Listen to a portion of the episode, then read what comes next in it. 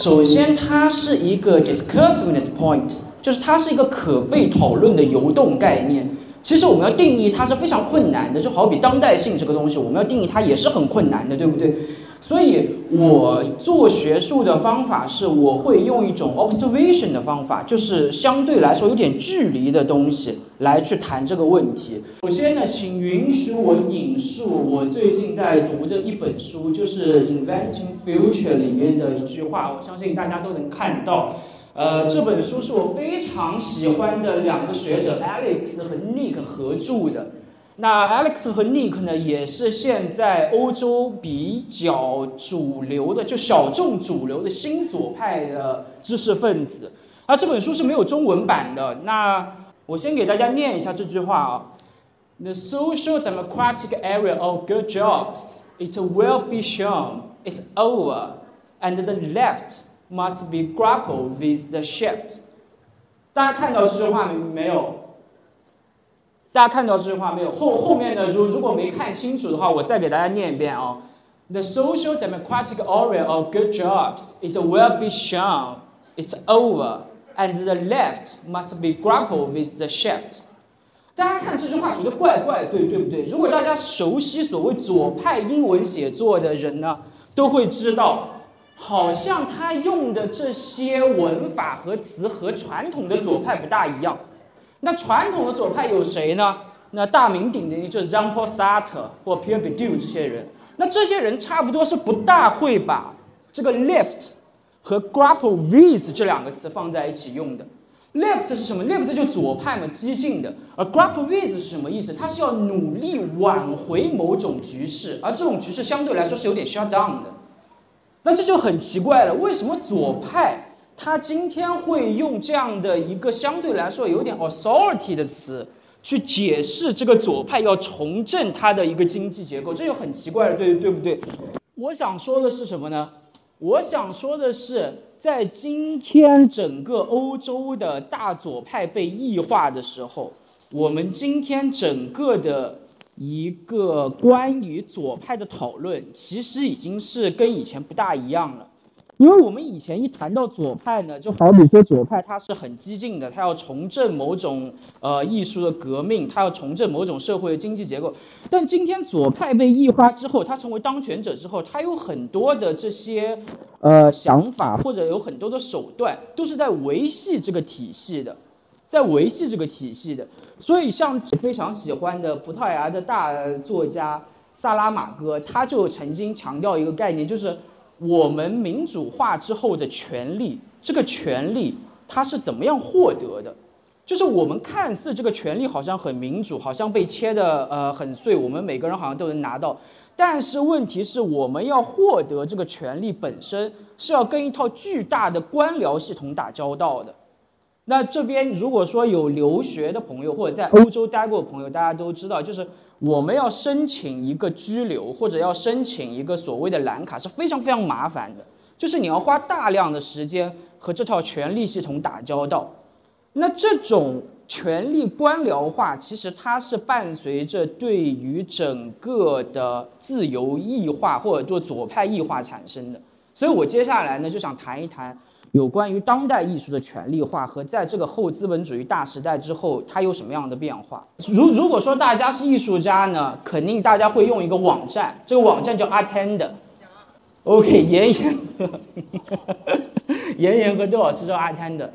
就大家填 Attend 的时候，有没有发现一个很古怪的现象？就是好像我们在填那个，就我们在进 Attend 的那个网站的时候，有点像我们在填某种 Visa 的申请表。大家有没有发现这个问题？就是有种惊人的相似。我们要提交很多材料去 Attend 申请展览，然后去 Attend 上面，呃，搞一些驻留，然后参加一些所谓的他们美术馆体系策划的一个大的权力系统的展览。就我们要填很多东西。那填这个东西，你提交的时候，那个感觉其实和你申请一张签证是一样的。这就是我刚刚说的，就整个左派被权力异化之后，它有着很大的一个、庞大的一个官僚系统，它不断的在宰制你。然后今天呢，我们艺术家生长的一个轨迹其实非常清晰的。艺术家生长的轨迹呢，就是呃，他起初然后做了一批作品，从一个艺术学院毕业，而且还得是一流的艺术学院毕业。然后画廊会看到他，画廊把他签下来，画廊把他签下来，然后输送他做展览、美术馆项目，然后再回到画廊，再参加艺博会，然后再被大画廊蓝筹画廊看到被签掉。这一套东西是非常非常固化的，而这个固化和你申请一张欧洲蓝卡的结构是一模一样的。这个结构是一模一样的，虽然好像都是要获得一个相对来说自由的身份，因为做艺术家嘛，你肯定是想在整个社会结构当中获得一个相对来说自由的身份，你要 liberate yourself，对不对？但恰恰你开始选择这样的一个行业、这样的一个道路的时候，你整个是被这套权力系统所吸纳的，而这套固化的权力系统。在整个的一个大环境当中，其实你想能做的任何的突破，关于边界讨论的东西，都是被指定的。就尤其我们亚洲啊，很很很呃，我觉得很明显，就是说我们现在在做的某种当代艺术是指定的，被指定的某种亚洲当代艺术，或者是某种被指定的东南亚艺术。就这个东西，他已经跟你说好了，这个东西是一二三。然后呢，你把一二三做出来，就所有的艺术家，如果你想你想变成一个国际艺术家，就所谓的 international professional artist 的话，你要做的是爬格子，而不是在艺术本体上有一些突破。如果大家都是在这一套被既定的系统当中去做，那就没有所谓的 artist，他就变成了一个 A plus R student。它更多的像是一个被权力异化之后的艺术优等生，就他很清楚，他要做出什么样的艺术，他要认识谁，他要在什么样的体系当中去展现他的作品。那这一套东西，在这套权力结构里面，就会产生一个非常大的艺术景观效应，就叫做。呃，熟人展览现象。而我记得是在差不多二零年的时候，耀空间的黄老师谈过这个问题，就是关于熟人展览的问题。他当时定的那个议题是资本主义的野孩子。当时他就通过那个耀空间的小沙龙，对所谓的熟人展览以及艺术权利本身的固化和异化展开了深刻的批判。这是我回上海之后唯一一次啊看到就是。呃，在艺术机构或者是画廊、美术馆这样的艺术机构里面，有人开始对于艺术本体的东西开始反思、开始批判。那接下来好像就没有什么声音了，然后大家都会搞一些什么高峰论坛啊，让藏家买画，怎么样让藏家买画，然后怎么样来呃引导藏家观看艺术。所以很多时候大家都变成了某种引导，而这个引导的身份，首先我觉得他就很嗯。他又很奇怪，对不对？就好像这一群做艺术的人，他是专专业人士，他已经很清楚艺术是什么了，他已经很清楚整个呃观众和艺术家之间的界限是什么，他要去把这些人引到一个所谓的专业领域去，然后让他们买单。其实我觉得这很奇怪，因为艺术本身的价值不是说要建立一个巨大的固化系统。让大家来像一个黑洞一样被吸纳进去，而是它要不断的扩散化嘛。那这个扩散化在今天的当代艺术，就是我刚刚说的整个的一个固化的权力系统里面，它是非常难操作的。一些艺术家已经意识到这一套固化的结构是不大再能在艺术本体上有突破的。所以艺术家会有某种后当代意识，当然这个后当代意识里面包括重构整个艺术经济体、整个艺术生态，那里面有很多很多的问题，我们要 B 环节的讨论。让庄老师就呃后当代艺术是什么展开非常本体的分析。来，我们有请庄老师。其实这个后当代这个词本身，它就是一个从草根的一个概念当中慢慢演发出来的。那它最开始的时候，它就是一个。被草根使用的一个词，就是它是因为对于我们今天的呃当代艺术或对于我们今天的艺艺术现场的一种不满，所以说他要提出了一个 post 的一个呃呃经过了这样子的一个呃当代之后可能会发生什么。我这边总结一下呢，整个后当代艺术一个发生的一个就是关系的呃表，它最开始的时候是很早，在一九八零年年代的时候，有一个意大利的诗人叫做 Primo Levi，呃，他提出来的。然后他提出来之后呢，他自己本身没有写一个就是学术论文样的一个文献。他是跟那个德勒兹在沟通当中，然后呢被德勒兹捕捉下来这个词，最后在德勒兹做的电视节目里面说出来说，啊，之前有个人叫普利莫维列维，他提了这么一个概念。这概念本身呢是说需要使用现代艺术或者是在现代主义当中使各种各样的武器，然后呢去攻击现代性，就是就因为呃整个后后现代艺术它本身是在那个反对现代性的种种的问题，就比如说他前面谈到的一些很大的那种权力机构也好呀，或者是系统呀、体制呀，啊这种体制可能是非常微观的体制啊等等这种类型的东西。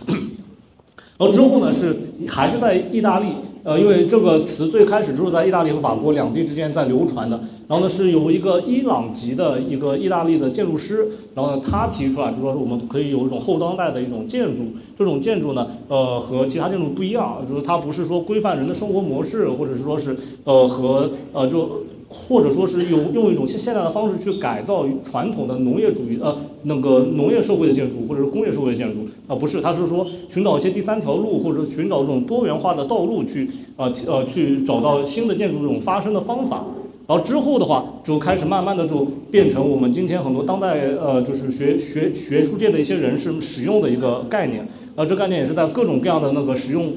过程当中才慢慢清晰下来，并且呢，被一部分的当代的呃艺术史学者或者是艺术批评家运用为一种呃可以攻击今天当代艺术的一个呃呃概念和一个词汇。那么最开始的时候是新不列颠美国艺术博物馆使用了这个词，这个新不列颠美国艺术博物馆，他听这个名字就知道，它是一个带有点殖民主义色彩的一个。地方啊，它是在那个美国的一个叫做新不列新不列颠城里面，然后开的一个美国当代艺术的一个博物馆。那这博物馆里面展出的最早一批后当代的作品呢，它其实是一种呃非常简单的时空划分的方式，就是它把九幺幺，它它把恐怖主义那个事件呃当成了一个节点去区分当代和那个后当代啊，它是以这个思路来那个划分的。那么在这个当中呢，它就会发现说是呃。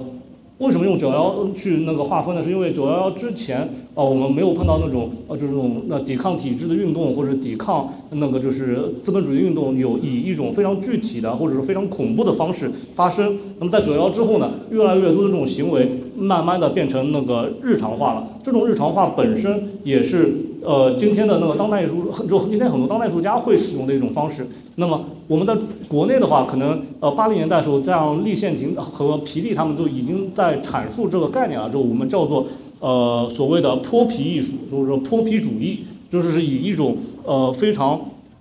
草率的，或者说有一点带有恐怖主义分子的这种行为方式，然后呢去那个呃。就是攻击今天的当代艺术体制。然后我们可以看到，像赵照他做的一些作品，比如说去基辅的那个画面前掰掉一块那个就是呃材料啊，或者是一些呃就是呃年轻艺术家，他会跟呃现有体制内或者现有象牙塔内比较有名的作品之间，通过一种呃蛮力的，就是那种所谓那个呃呃怎么说那种汪达尔主义式的那种互动方式，然后呢去跟他们呃主要是产生关系，然后呢拿那些呃。被神化的艺术作品的呃那个部分材料当做一种圣物去做新的艺术，这种泼皮艺术或者说这种那个呃呃就是那种恐怖主义分子式的那种艺术形式，是最开始的一套那个做后当代艺术的一些人实践的一些方式。那么此从那个除此之外呢，还包括一些叫做反概念艺术呀，或者是反观念艺术这种类型的活动，那都是非常野生的一些作品。那么那个时候会有很多的艺术家，特别是一些。呃，从事传统绘画的艺术家，他们会发现，今天的当代艺术已经没有办法符合他们的市场或者他们的那个艺术表达现场了。所以那时候呢，他们就开始呃，通过各种宣言的方式，然后去反对这个东西。那这时候就有一些艺术家就开始发表宣言，比如说后当代的黎明。这个宣言本身，它其实是一个非常重要的一个人写的，他是那个呃原来的那个 Flash Art，就是那个闪电艺术这个杂志的呃前的那个就是执行总编，他撰写的这篇文章。那么他的那个意思呢是说，今天的那个整体结构已经规范了整个当代艺术的发生，那么他需要有一种新的呃就是呃创新或者新的一些那个就是实践在里面。好。然后后面的话就说是慢慢的开始在学术界开始讨论更多的当代后后后当代艺术这个概念，就比如说他他跟我分享的在那个呃第九届柏林双年展当中，就以后当代艺术这个概念本身来那个去进行讨论。之后的话，像那个奥尔玛这种学者开始拿这个术语就形容一种特定的一种文化，啊这种文化是包括呃跟今天的那种 VR 技术呀，或者是 AI 人工智能相关系的一种文文化的方式。那么我们后面会看到一些跟后当代有关的作品，它会来解释呃所谓的后当代艺术到底有哪一些侧面和面貌。啊，最后的话是是呃最近的一件事件是呢，在阿根廷文化部它成立了一个国际后当代艺术博物馆。呃，这个后当代它和那个我们今天很多学术界讨论的后当代就非常接近了，因为那个它是以一个学术组织的面面貌来那个就是组织了整个它的博物馆里面的那个展品和那个收藏。那么这些东西的话都是跟呃大众互动，或者是跟那个呃就是互联网的一些那种呃互互互互动模式是相关系的。啊，这是整个呢后当代概念的一个发展的过程。但是今天我们必须得说，这个概念并没有真的落地，真的是像一个非常严谨的学学术概念一样被各种各样的呃学者去使用，它还是一种形成中的一个过程。然后那那个这个这后当代艺术呢，我们今天为什么谈这个？包括像那个艾萨老师，他经常那个去呃跟我们的朋友呀，或者跟那个大家去讲的一个内容，就说是呃。为什么今天要提后当代，或者为什么我们要去反对现代？它总它它归根结底是跟一种不满相关的。这种不满呢，是来自于艺术家的不满，同时也是呃来自于一些观众的不满。就比如说我自己做艺术科普的时候，会发现很多很多的那个就是普通观众，他对他实际上是不满于今天的当代艺术的那个呃就是语境的。比如说他们说看不懂很多很跟很很很多在美术馆里的作品。同时呢，他们也会喜欢，比如像我们今天这个这展览里面的很多那种潮流艺术，因为它是一种非常直观的符号挪用，然后呢，使得呢作品以呃很直观、很浅显的方式来那个呃就是呃怎么说呃讨好也好，或者是呃那个就是捕捉住今天当代观众的一些目光，对吧？这是一种不满的一种形式。然后呢，对于艺术家来说，特别是一些观念艺术家，他其实也对今天的这个当代艺术发展是有种不满，因为他们会觉得当代艺术它在嗯就是那种呃现代主义这种自反性当中，就就比如说我今天是支持这个，明天我要反对它，然后呢我又要支持它，又要反对它，那么这种自反的矛盾当中呢，呃经常是左右摇摆。他们不知道什么东西是个永恒的，或者是个呃可持续的一个给固定下来的东西，所以很多当代艺术家也开始对今天的当代艺术的呃现场产生一种不满。那最开始使用“后当代”这个词来做作品的是这个艺术家，是个呃呃女性主义的艺术家，叫做 Jesping，呃 Mike K，呃 Kisup，他的作品叫做《后当代艺术的全部历史》。他拿了一个兔子，然后这个兔子呢上面有举了一个标语，是法语的。的那个前面是 we 后就是对的意思，后后面是 no 否的意思。然后呢，这个兔子的标语呢，它会有一个机器会转，那个每隔几秒钟就夸夸夸去转这个旗帜，就是说今天反对这个，明天支持那个。零五年的时候，很多当代艺术家他对今今天的整个当代艺术市场或者当代艺术现场的一个呃看法，就是在一种呃同一个呃就是观念或者同样一种呃就是呃语境下。艺术家或者思想的一种反复横跳，这是他们所反对的一个东西。同时，那个我们刚刚提到的那个后当代艺术的黎明这篇宣言的作者，他也提到了一些点啊，他他他的不满在于什么？他不满在于整个艺术市场和艺术史的书写。那当中有句话特别呃，就是对我来说印象深刻，就是说是当我们看到当代艺术的中坚力量，就比如说今天的像徐冰啊这种类型的人，和上一个时代尚未被挖掘过的那些艺术家，还有一些那个就是呃人之间共同展览的时候，他他他都提醒我们说，这个事情可能发生了很大的问题。因为到底是上一个时代那些艺术家他们特别先锋，以至于没有人那个呃在当时能够理解他们的那个作品，还是说今天的艺术家其实和上个时代那些二流的艺术家一样，呃出现了问题？那，他希望我们去看待，呃就说是这种呃展览现场或者这种那个艺术呃现场的问题。就比如说，我们当时会看到，像二零一六年的时候，在那个呃。就是威尼斯双年展，他就提出“艺术万岁”的这样的一个概念。他把很多年老的艺术家，甚至是在艺术史上没有那个书写过的艺术家，重新曝光、重新组织、重新去阐释，然后让它变成一个新的当代艺术作品去展示的时候，这个时候像这种问题就发生了。就我们不知道到底是哪个艺术才是今天真正当代的艺术。另外一点就是艺术家们他们实际上不满于的是两两样东西，跟前面说的举着牌子那个小兔子一样，就是他不满于一种既定的神话，这种神话是一种现代艺术的神话或者这种当代艺术的神话，他要求我们这样子的一个呃就是观念或者我们呃学到的一些艺术史的理论和知识，它可以永续的发展下去，它可以永远在是和否之间做出一种取那个选择。啊，这种类型的神话是被今天当代艺术家所不满的，所以那些艺术家就提出了后当代概念。那么最开始的时候，有很多的呃做后当代艺术理论的这个学者呢，他们他们其实是会拿一些传统艺术呃传统画家的作品来进行分析的。就比如说这个是说是恐哦悲剧与恐惧的那个呃循环，它其实描写的是九幺幺的一个呃就是场景，但其实是用的是古典绘画的一些象征元素去描写。那么这种东西，其实，在我们今天看到的很多绘，这怎么说，在绘画行业里面，它其实是一种非常呃老旧的一种做法。但但我们反过来也去思考，就说今天还真的没有多少艺术家开始是用这种古典语言去描绘或者阐释，或者说是重构新的这种当代性的事件。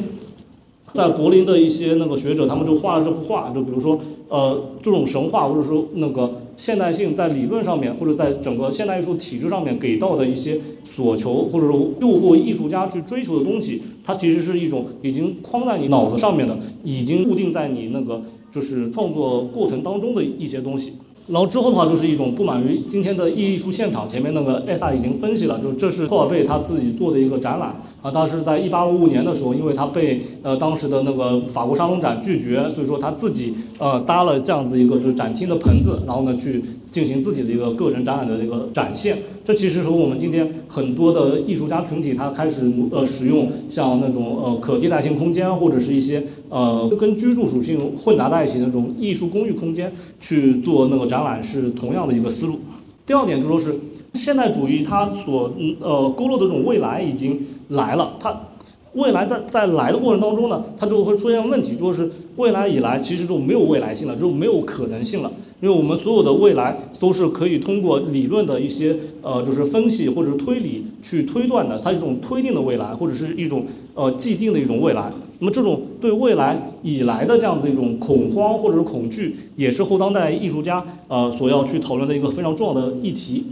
在这个方面比较有趣的一个作品啊，是呃，二零一七年是在威威尼斯双年展上面一个比较重要的一个得奖的作品，叫做《恐惧二号》。它描绘的是一个呃欧洲未来的一种那个就是呃现状。就我们可以看到这个坐在墙上的这个人，他其实讲的是一种新的柏林墙。然后呢，他需要被一个人去征服。然后呢，我们在这个墙上面可能还会有图画些什么东西。但在这样子的一个影片里面，我们可以看到非常有趣的点是。第一个呃，画面里面两个穿着女装、粉红色女装的那个光头，他们其实如果我们熟悉当代艺术市场的话，他是两个非常重要的一个藏家。同样也是两个非常重要的艺术像评论家一样的人，那他会出席各种各样的艺博会和艺术那个现场。他们在这现场里面已经看到了这个作品，然后他们就会把这作品当成一个好作品去书写，就是艺术史已经在作品生成的时候已经提前写好了，就会给我们这种感受。另外一点就是说，是我一些科技产品，包括像无人机一样的东西，呃，它已经被我们设想成在这个语境当中是一种攻击性的呃那个就是呃飞机啊，或者它已经被一种军事化的一种。思路去呃构建了，所以说整个作品它其实是把未来可能的一些环节，包括跟艺术市场有关系的未来，都设想在里面，做出了这样子的一个呃就是影像和那个行为的一个作品。所以这个作品为什么它得奖的原因，也就是在它把这种未来的各种可能性已经全部做死了。这种未来可能性做死之后呢，他说未来就没有可能性了，说未来就丧失了。我们今天只剩下当下，所以后当代艺术家所要提出的后当代，就是说是。把这个今天的当下结束之后，把所有的可想象的未来推翻之后，我们还会有怎样的一个当下，或者我们还会有怎样一个未来？这是他们非常不满的另外一点。第三点，主要是是一种不确定性。我们在看一些未来呃后后当代艺术的呃就是分析当中，会有很多人去提到一种不确定性。这种不确定性包括两点，一个是今天整个国际环境和呃社会环境的一种不确定的属性。就比如说呃像疫情也好像各种各样的事件，它是不确定发生的。另外一点呢，是我们看到的很多确定性的一些呃就是艺术史的推进的一个路线或者一些进程表，它其实后面会变成非常不确定的东东西。就比如说这个非常著名的艺术家叫做 Peter Halley。他做的作品呢是什么呢？就是用 AI 计计算机算法，然后呢，把它画的这些结构重新填色，填成各种各样的颜色。填完之后呢，他就得到了一个有限数量级的一个非常大的一个呃图像。这这些图像它是按照那个四色地图的方式来填的，它有几几千张类似的图像，但是呢，它都可以算成它的当代艺术。所以。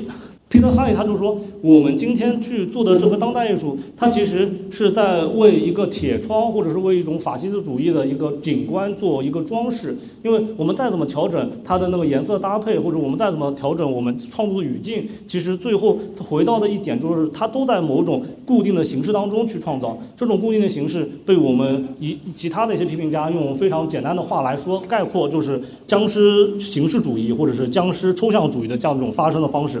所以他就会告诉我们，像他自己的作品和那个我们旁边看到的是特朗普设计的那么多，就是呃边境墙之间有什么区别？或者说那些构成主义艺术家在二十世纪二零年代那些构成主义艺术家，他在设计这些呃这结构的时候，他会不会想到这些呃艺术的美学的探讨最后发展成了是这种边境墙的这个东西？同样的，我们在呃很多艺术史研究当中，特别是最近的一些研究当中，我们开始关注就是那个原子弹爆炸或者原子时代的那些呃就是呃事件对当代艺术和抽象艺术间的一些联系。那么这边旁边我们看到的作品是那个德库宁在。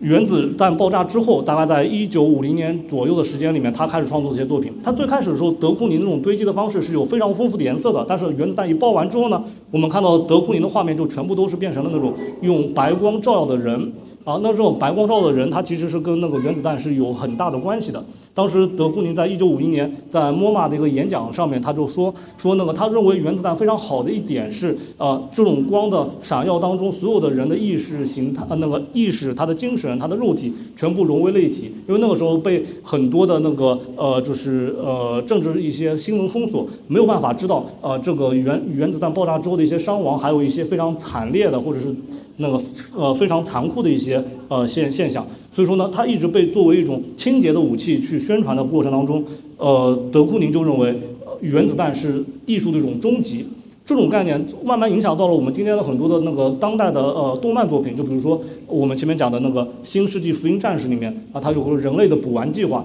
这人类的补完计划它本身就是说希望让全人类合一变成一个共同的一个东西，这是呃对当代艺术一个非常重要的影响。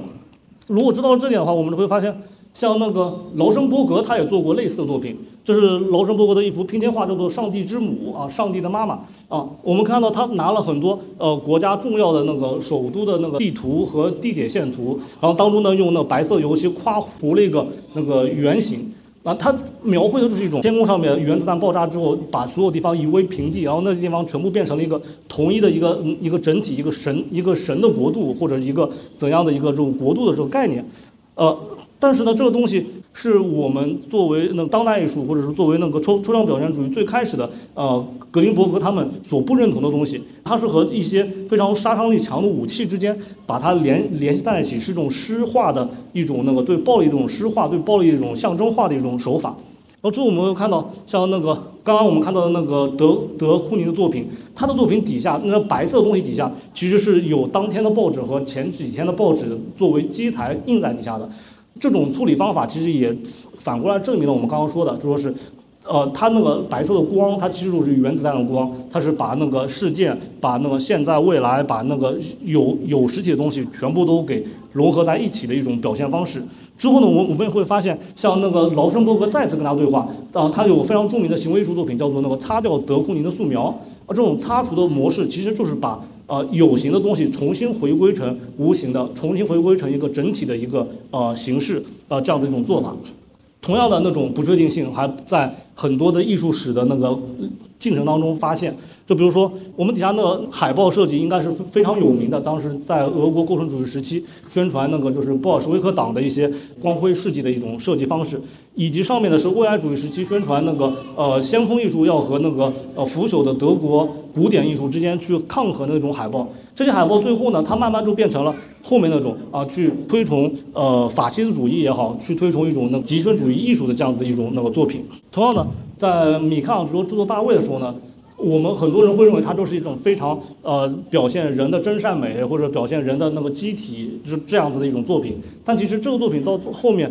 它被用在干嘛了呢？它它其实是跟那个呃当时的那个美第奇家族之间是有一个共识，就说是这个作品它未来可以作为一种刑罚的工具，惩罚那些犯下奸淫罪的妇女，因为它会把这个裸体的雕像当成一种世间的一种产物，让那些有淫乱罪的妇女呢，就是逼着他们去盯呃去凝视这个雕像的一些部分，然后呢长时间凝视之后呢，去减退他的那个旺盛的或者是不理性的这种欲望。啊，它就变成一种刑具，铁处女的这种刑具的一种呃形式。那么整个这些当代的一些事件，或者是说呃从一些跟生活很相关的一些事件和一些工具，和当代艺术或者是和艺术间的这种呃就变化和那个发展，它这种不确定性是我们今天的很多当后当代艺术家希望去研究和了解的。最后一点是，很多后当代艺术家他还会关心一种叫做道德的经济学。哦，内内爆时代是在那个鲍德里亚的术语当中，嗯。产生的就是说一种呃非常拟真的状态当中的一种道德经济学。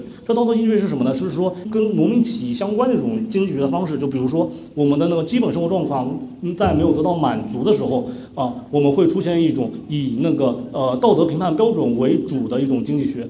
那么到了我们今天的当代艺术现场，我们会发现很多艺术家他会说，哎，为什么今天呃有一些艺术家的作品会卖那么高的价格？那么这些高价它其实就不符合道德经济学，因为它对艺术史有没有贡献？这是很多艺术家会问的问题，甚至是他的作品本身的材料价值有没有那么大的一个溢价？他会通过这种方式来询问啊，他的那个作品定价，或在艺术史上定价，或者在现或者在市场上定价，它是不是符合这样子的一个标准？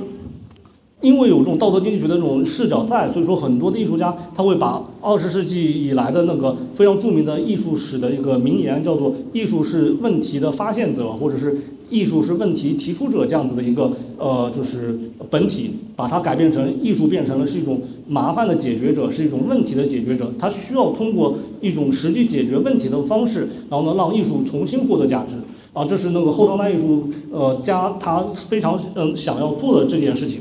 那么这旁边的作品也是这么一个呃案例，呃，是一个呃美国的艺术家，他的作品呢说是通过电子游戏的一种方式，然后呢去治疗那些参与伊拉克战争的那些人的那个 PTSD 的这种疾病。但反过来呢，这种那个电子游戏治疗 PTSD 疾病的这种技术又被美军用于训练呃士兵去参加战争。或者说是未来就变成了让士兵作为一种跨地区的、跨时空的方式去投入战争的一种的工具。这种的道德经济学也让我们慢慢体验到一点，就是在一种拟真的社会当中，原来我们是叫做那个网络的游牧民。啊，我们在德勒兹的很多文献里面会提到，就网络是让我们每个人变成了一种呃游牧民的这种形式，我们可以穿梭到各种地方去打我们的战争，去打游击战。当时很多的意大利的贫穷艺术家，他都会以游击战战士的一种形象来面对世人。但后来呢，我们发现整个平台经济和互联网的经济，使得所有人都变成这种网络的农民。我们很多程序员自己自自嘲他是那种呃，就是数字民工，他其实是同同同样的意思。所有的艺术家，他在整个封闭的市场当中，他都变成一种民工。呃，前段时间就看到有个朋友，就是王岩老师的作品啊，他他他上面就写说是呃。艺术家是策展人的民工，策展人是机构的民工，那他就是这样的一种嵌套的这种模式，就使得整个这种大的一种呃经济的一个呃体制，让每一个人都沦沦为了一种呃农民，或者沦为了一种呃那个呃。生产的一个最基本的一个单位啊，这是很多后当代艺术家他希望去揭示和去那个就是反对的一些现象。这一些的话，就是我们今天谈论后当代艺术的一些呃基本的现象和基本的共识。慢慢的，有很多艺术家也开始运用这个词去描绘他们自己的一些呃实践和作品。就对我来说，是可能是一个在最在进进阶段非常有意思可以去关注的一个概念。并且呢，也是一种像号召大家一起去那个投身参与的一种活动一样，啊，这是我对后当代艺术的一些理解。谢谢。前面讲到很多后当代艺术啊，后当代艺术其实，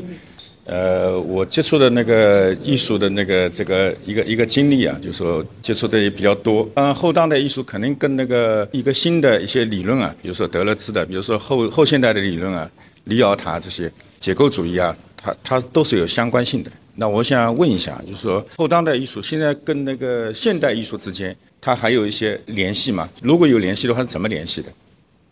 因为这个问题其实很多时候，我们在做当代艺术的时候也会呃涉涉及到，就是当代艺术本身它是那个就是后现代的嘛。那后现代后后在哪里呢？它其实是一种呃，就是它本身也是希望跳跳脱整个现代性的一种自反形式，呃，来进行一种新的艺术。但是我我们会发现，反对现代主义本身变成了一种传统和教条的时候，那呃，在一些人看来说，他可以找到一种新的方式去呃反对今天的这个当代艺术，它就变成一种反反现代艺术，但其实又不是，因为呃我们会发现一直在这种反与反之间。它有可能会形成一种，呃，就是我们前面看到那个举举牌子那个小兔子这种形象，就说是它一直是在两极之间的不不停的那种那个反转和那个就是跳转的一个呃过程。那么这个过程它其实非常不好，因为最终没有办法找到这种新新的道路。就比如说我们在很多学科里面都会想到，说是我们不只有两两元的道路，走走左走右，我们可能找到第三条道路或者找到第四条道路。那么后后后当代艺术在。呃，艺在艺术家们使用这个词的过程当中呢，慢慢的在形成一种想要寻找到第三条路或者第第四条路的这种呃趋势和那个呃就是发展的一个呃就是方向。这是和现代主义呃相关的一个点，还有另外一点是因为呃我们今天的很多的呃这作品，它其实都没有跳出现现代主义的整个阴影。就比如说，还有很多艺术家会呃试图通过做艺术的呃方式来那个呃就是占据一种新的专利。就比如说，嗯，他们使用了新新新新新的材料，他们使用了新的那个技术，他们是他们找到一种新的那个呃表达的内容或者是讨论的内容。他他们希望把这些新发现的东西占为己有，做成一种专利的时候，它其实是一种现代主义的，或者是一种那个在林奈的分类学体系下的一种那个艺术实践。那这种实践，它其实是在当代艺术过程当中是已经被驳斥的。但是问题在于，我们今天的当呃当代艺术现场和市场，它并不那个完全呃接纳当代艺术理论家讨论的那那那那那一套东西。那么后当代的话，它实际上是想在这个层面当中，呃，更进一步的去拆解，或者说更进一步的去呃发现出第三条道路，去实现真正的一种反对现代性或者反对现代主义的一种新的发展呃模式。这是我的理解啊。后当代艺术呢，就是呃，在我看来也是一个这个泛艺术，就是呃什么反正都是，比如说女权主义啊，比如说那个呃很多很多各种各种各样的那个。这个叫社区啊，什么，它都在这个范畴里面啊，都在这个范畴里面。它有有一些反制的那个，但是呢，刚刚就说到了那个藏家嘛，那我就想想到一个问题，就是说到德勒兹的那个，呃，叫 Platter，呃，这个商业，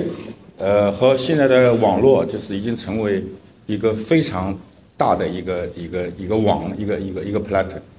那么在在这样的情况下面，就是所有的这些都会被那个。商业这个 plate 所裹挟，裹挟。那么后当代艺术，它还能这样，就是能够能够勇猛的去发展嘛，或者或者是能够去做出更加惊人的一个一个表现嘛？因为都被那个商业裹挟了。呃，我其实就商业，我倒是想回应一下，就是我不大觉得。商业和艺术绑定在一起是一个相对来说负面的东西。这商业很多的一些里面的一些概念也变成艺术家创作的一个渠道了。就好比之前应该我记得是二零二零二一还是二二的时候，Damien Hirst 和英格兰银行的行长就合作了一组作品，就是一一。呃一半是 NFT，一半是它的那个点彩画的东西，他就用货币的这个概念去做它本身的这样的艺术的一个观念，所以我觉得并不是说所有的艺术都会被商业裹挟，而是艺术家要怎么样去重构整个商业系统，这相对来说是比较重要的。那庄老师还有什么想说的？就是那个呃，我我我们在实践当中，呃，会碰到有一种新的一种模式，在在欧美地区，其实我我我个人感觉还是呃蛮就是发展的蛮多的。那其它就是一种在业态社会当中的一种呃新的商业组织模式。就比如说我们前面看到的，像是那个呃那叫什么呃就是九后九幺幺的那些艺术家，他们其实一直围绕着九幺幺这个事件在做作品，他们本身也是九幺幺事件的一些受害者。或者是一些那个亲身的参与者，或者是间接参与者。当中有个艺术家，他其实是做那个，就是他他的父亲是九幺幺的那个救火员啊，然后呢，呃，就是他父亲也没在那个事事件当中身亡，但是呢，呃，因为这样子这个事件本身，使得他呃反复在呃拿这个事件做作品。呃，然后那个之后呢，再跟那些呃，就是受害者的一些那种呃联谊会啊，或者是一些互助会当中，去作为一种呃商品的呃销售呃方式，然后去跟呃就就实现自己的这种商业的目标也好，或者是实实现他作为一个人呃生活下去的一种那个呃就是渠道也好，那他会做这种类型的事情。呃，就就今天会有很多呃欧美的一些年轻艺术家，他。不是奔着作为大师去的，而是作为一种某一个事件，或者是某一个呃，就是兴趣，或者是某一个社区的一个呃粘连性的这种 KOL 这种人物，然后呢，来呃，就是定义他自己的生活，定义他后来的创作方向，呃，这是我看到的一种比较有趣的一个，就是呃呃，当代艺术和事件之间呃和和商业之间的一种连接的方式。那么对于呃今天的中国呃就是市市场环境来说，其实会有很多了呃类似的我们在工工艺行业里面会看到的那种呃人物出现，就包括像做一些呃跟传统工艺结合相关的一些当代艺术作品的人，以及呃做一些那种二次元文化或者这种亚文化的一些艺术家，他们其实都是围绕着事件或者围绕着兴趣去做的。呃，那么，嗯，他们在编外的这样子一个过一个就是环境当中去创作的东西，呃，他其实也能维护他的作品的生产。呃，他不一定能成为那个死后的梵高，但是他在过程当中能够成为一个像呃被人供给喂养的一个就是纯粹的艺术家或者纯粹的这种兴趣类的那个创作者的一种身份。那我觉得这种呃模式其实是会越来越多，包括到未来很多呃 AI 代替人工那那个就是生产的过程当中，会有更多各样的这种类型的人和这种模模模式出现。啊，我是这么一个看法。